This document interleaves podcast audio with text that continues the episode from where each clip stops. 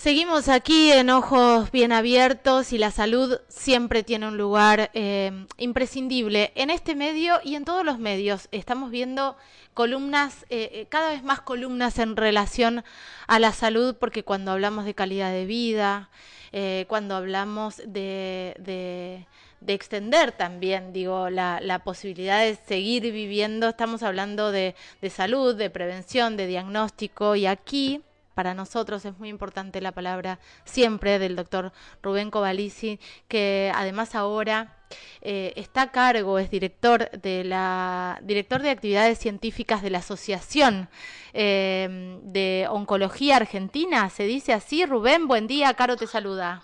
Buen, buen día, Carolina. Sí, sí, efectivamente soy el director de actividades científicas de la Asociación Argentina de Oncología Clínica.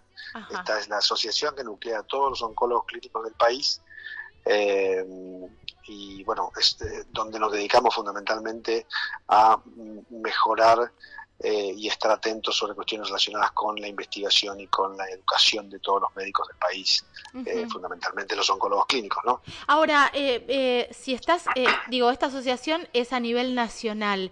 ¿Qué está pasando? Porque nosotros vemos lo que sucede en Río Negro y los avances en cuanto a tecnología, a investigación, a tratamientos. Ya la gente no tiene que emigrar, no tiene que irse a las grandes ciudades para hacer un tratamiento, ni siquiera para buscar el diagnóstico.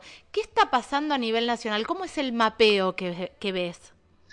Bueno, el, mapa es, el mapa de la, de la, Argentina es un mapa desigual como toda la Argentina, digamos tenemos lugares donde hay mucha oferta desde el punto de vista eh, médico y de tecnología para la asistencia a los pacientes con cáncer y hay grandes lugares o grandes bolsones donde eh, este acceso es bastante difícil, digamos. A ver, el conurbano bonaerense, algunos sectores de la provincia de Buenos Aires, el norte del país, tiene algunas dificultades.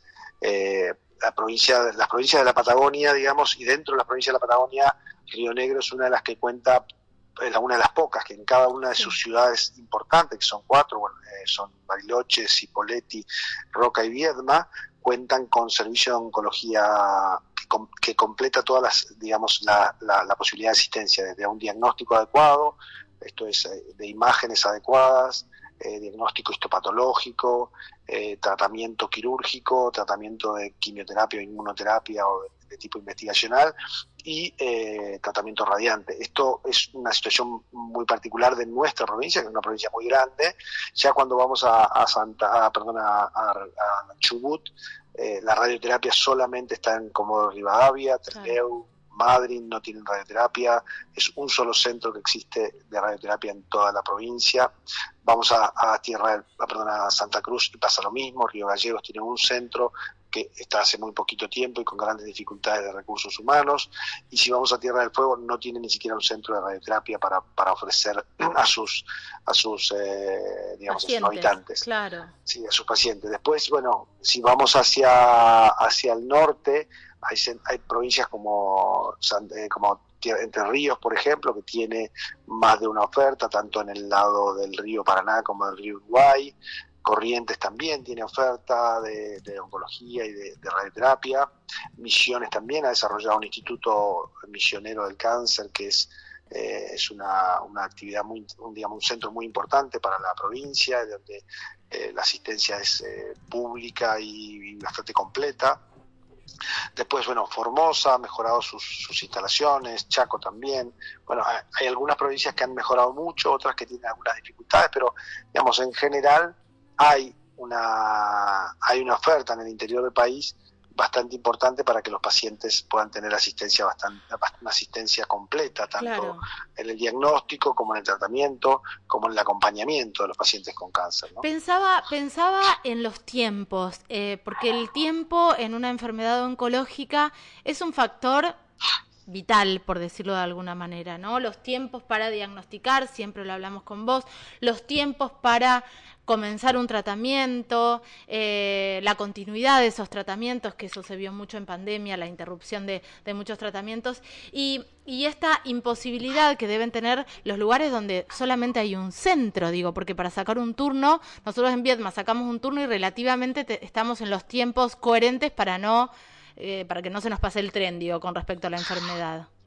Bueno, esto es, esto es fundamental y esto tiene que ver con el empobrecimiento de, la, del empobrecimiento del país. Fíjate, hay un ejemplo muy característico que está relativamente cerca nuestro, que es Bahía Blanca. Bahía Blanca históricamente tuvo un centro de radioterapia, primero un centro con una bomba de cobalto que después se cerró con una tecnología que ya está perimida, y tuvo un centro con dos equipos de aceleradores lineales de la década del 90 que nunca los pudieron mejorar, digamos, y tienen hoy tiempos que van por arriba de los tres meses para empezar un tratamiento de radioterapia.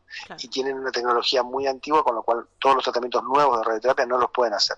Hoy nos está pasando que los pacientes de Bahía Blanca, con algunas prepagas y algunas obras sociales que pueden mandar los pacientes, esto nos están mandando los pacientes a Viedma a poder hacerse el tratamiento de radioterapia.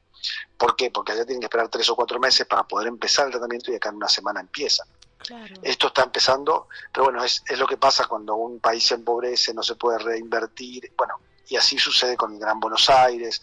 Eh, es un fenómeno, digamos, la, la, asistencia de la salud y la medicina no va de la va de la mano, digamos, no está eh, desanclada de lo que le sucede al país como, en un todo, digamos. No, porque aparte decías, nos empobrecemos todos, ¿no? Claro, porque hablabas del conurbano, del Gran Buenos Aires, hablaba de los países, de las eh, provincias del norte, que claramente son las provincias más pobres o que tienen eh, muchísimos más habitantes y en condiciones eh, más vulnerables. Digo, la vulnerabilidad también llega a la salud. Ahora, Sin duda. Eh, hoy, desde la asociación y desde todos los grupos, porque vos además integrás eh, como espacios a nivel internacional de investigación y de, repensarse en esto, que yo no me voy a olvidar nunca cuando vos me dijiste que el sueño era, o el objetivo, supongo que vamos más cerca del objetivo, en algún momento fue un sueño, pensar el cáncer como una enfermedad crónica. Para llegar a ese objetivo, eh, ¿se están centrando más en la prevención, más en el diagnóstico temprano, más en el tratamiento? ¿Cómo, cómo se abarca todo esto? ¿Andas por ahí? ¿Hay algo? ¿Se tocó acá? No. A ver. Se ha cortado la comunicación, voy a volver a llamar porque me parece que es súper interesante todo esto que estamos hablando con, con el doctor Rubén Codalicin. Recordemos que hace muy poquito él acaba de asumir como director eh, de actividades científicas de la eh, Sociedad Argentina de Oncología y mm, nos parece que es muy importante ver el panorama, ¿no? Lo que pasa a nivel federal, pero también cómo se aborda. Rubén, se había cortado, ya te tengo acá. Eh, ¿Cómo, yo te, preguntaba, ¿cómo, cómo, dónde están poniendo el foco o la prioridad o cómo se abarca prevención, diagnóstico y tratamiento desde los lugares donde vos investigás, ¿no? En, todos los, digamos, esto tiene que ser un frente justamente multifacético, o sea, no se puede tratar solamente y no invertir en, en, prevención. Es una actividad que tiene que ser múltiple, ¿por qué? Porque hay gente que no pudo acceder a prevenir, entonces tiene que tratarse y diagnosticarse tempranamente. Ya hemos charlado alguna vez en los mecanismos de prevención, primaria, secundaria. El esfuerzo tiene que ser un esfuerzo primero mancomunado, porque hay gente que tiene intereses en desarrollar un fármaco, que son la, industria farmacéutica. Tiene experiencia, tiene, tiene recursos a nivel mundial, económicos y recursos intelectuales para desarrollar un fármaco. Entonces, ellos van a estar pensando en el tratamiento.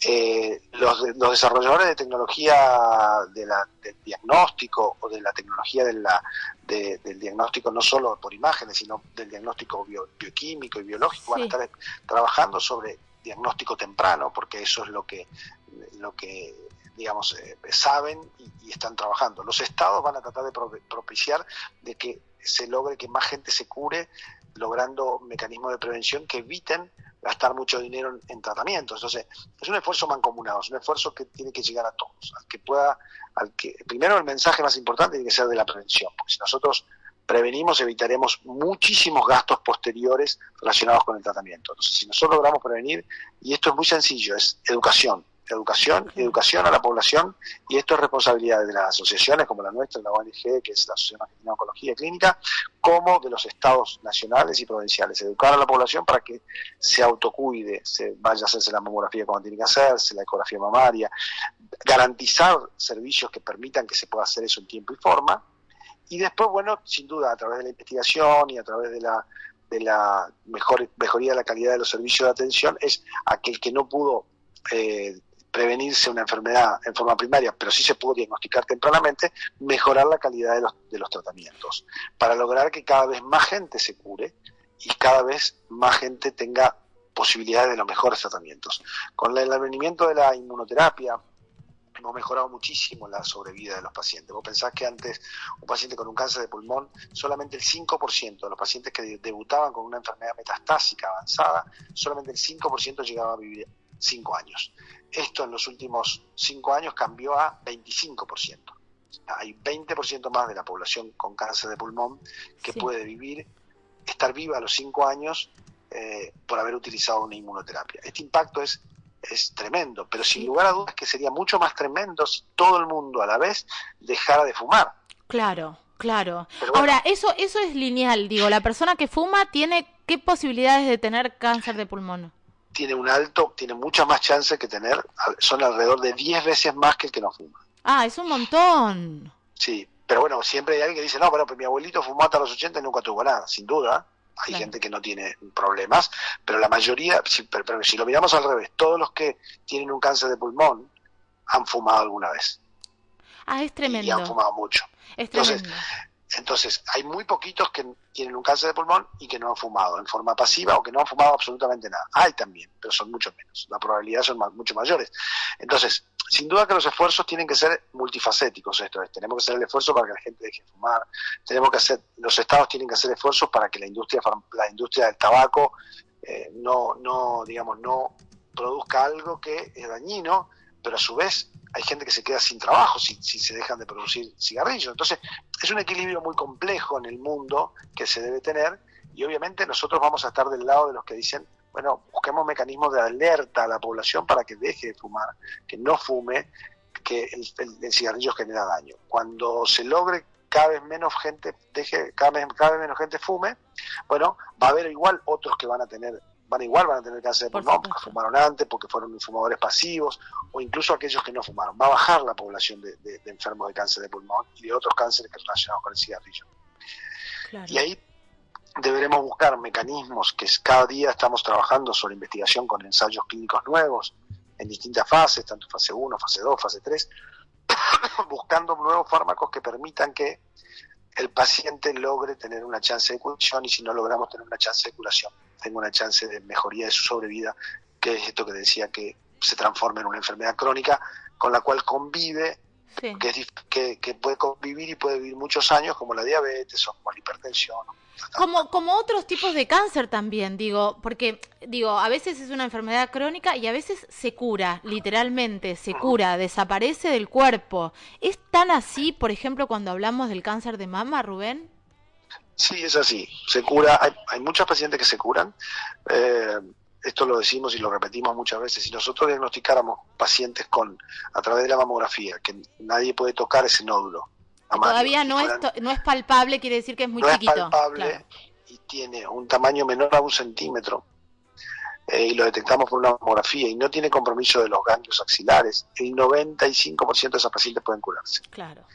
Hay un 5% que tienen enfermedades muy agresivas, quizás eh, que, están, pueden quedar afuera, digamos, con tumores de menos de un centímetro. Pero las que tienen menos de un centímetro, en la mayoría de las situaciones pueden curarse. Entonces, sabemos que hacer una mamografía salva vidas, claramente. ¿Cuándo? Entre los 40 y los 69 años. Ahí es donde hay que hacer. Una, una vez por año, si no podemos hacer una vez por año, una vez cada año y medio, e incluso hasta una vez cada dos años puede diagnosticar muchos más cáncer de mama tempranos que con una cirugía con radioterapia y quizás con una pastilla puedan resolver el problema. Claro, por eso me parece que eh, también este mensaje es alentador, porque hablamos del porcentaje de cáncer de pulmón y medio que se nos estruja el alma, porque estamos hablando como un gran avance, que el 25% de las personas se pueden curar. Ahora, con el cáncer de mama estamos hablando de que haciéndonos la mamografía, en un 95% de posibilidades, tenemos el 95% de posibilidades de curarnos, y esto es una gran noticia que la vamos a seguir repitiendo. Eh, también es una gran noticia este mapa que acabas de hacer, digo, gran noticia para los que vivimos en la Patagonia, para los que tenemos acceso. Ahora, la última pregunta para el panorama de hoy que me parece que es fundamental. ¿Qué pasa con la salud pública, Rubén? Digo, una persona que no tiene obra social va a un hospital a pedir un turno para una mamografía. ¿Se la dan para 2027? No, hoy están en, nuestra provincia, a ver, no, el mapa no es igual para todo el país, claramente, pero en nuestra provincia, en Río Negro, sí hay acceso. Pensá que hay mamógrafo en San Antonio, hay mamógrafo en Viedma, público, hay mamógrafos en Chuele, hay mamógrafos en Cipoletti. Y funcionan, son buenos, son antiguos. Y funcionan, son buenos equipos y están controlados por un programa que tiene el Instituto Nacional del Cáncer para que esos mamógrafos estén adecuadamente calibrados y con personal adecuado para hacerlo. O sea que está, está protegida esa gente con tecnología adecuada, con lo cual una persona que hoy no tiene obra social puede acceder a una mamografía. Puede pasar de que después tenga más dificultades en otras cuestiones, como acceder a la cirugía o en la biopsia, o acceder a algún fármaco específico muy, muy, muy nuevo que por ahí las obras sociales las preparadas lo cubren y que el Ministerio de Salud tiene algunas dificultades.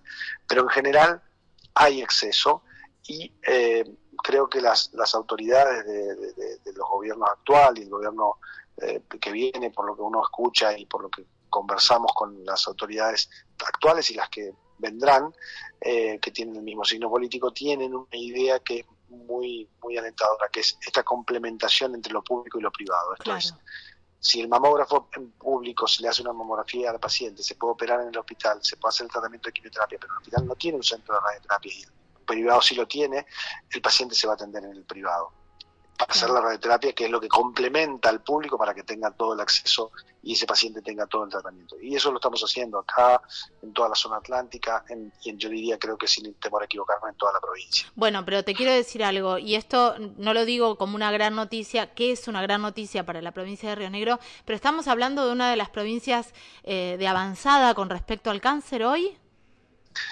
Sí, es una de las provincias que tiene eh, una distribución de, recursos para la asistencia al cáncer que por ahí no tienen otras provincias. También es muy grande, ¿no? Sí. Pero dentro de la Patagonia creo que somos la que tiene más desarrollo. Claro. Después, digamos, pasa que Neuquén tiene todo en la capital, pero también vive el 90% de la población neuquina en la capital. Claro. Entonces, eh, en La Pampa sí tiene también en Santa Rosa y en Pico y tienen centros de, asistencia. Pero bueno, hay algunas dificultades que tienen que ver con la provincia de Buenos Aires, tiene muchos centros de asistencia, pero tiene irregularidades o tiene, no irregularidades, sino tiene desigualdades en el acceso, tiene desigualdades en el acceso a la tecnología, tienen las dificultades que tenemos, eh, que se tienen en un país pobre, digamos. Claro. Y donde están los bolsones de pobreza más importantes, que son el urbano, es donde se junta todo, digamos. Porque las provincias que son más pequeñas o las provincias del interior, los, digamos, la gente presiona para tener la mejor calidad de atención. Entonces ahí se desarrolla, se busca los mecanismos para que tengamos de todo. Yo creo que el problema fundamental cuando miramos el mapa de la Argentina es los 15 millones de habitantes que viven en el conurbano que tienen desigualdades, porque si tienen una buena prepaga, por ahí van y se atienden en la capital, o eh, depende de dónde, en alguna de las, de las ciudades del conurbano puede tener una excelente atención. Ahora, sí se va a determinados lugares donde tienen más dificultades, pues le cuesta hasta conseguir un turno para atenderse. Claro, claro. es, el, problema, el problema en Argentina es la desigualdad. Y la desigualdad genera, la desigualdad no solo es económica, es desigualdad económica, educativa, de acceso a la, a la, tecnología, de acceso a la salud, de acceso a, muchas cuestiones. Sí, la desigualdad es muerte también, lo venimos diciendo desde siempre, no es solamente que no llegas a fin de mes, ese no llegar a fin de mes es también no llegar al acceso a la salud que te permite eh, seguir viviendo muchas veces y es así de tremendo, ¿no? Eh, Rubén. Por eso. Em, el esfuerzo que tienen que hacer, tenemos que hacer todos como sociedad, digamos. Y nuestros líderes políticos es trabajar para disminuir la desigualdad, que es lo que más necesitamos. ¿no? Estás, estás muy optimista con respecto a los líderes políticos, pero bueno, vamos a intentar confiar. Eh, Rubén, te mando un beso enorme. Gracias por esta charla. Muchas gracias a vos por la comunicación. Chau, chau. Pasaba por aquí Rubén Covalicin, eh, médico, oncólogo, eh, médico clínico y además ahora director eh, de actividades científicas de la Sociedad de Oncología Argentina. Un lujazo tenerlo acá en Única Contenidos.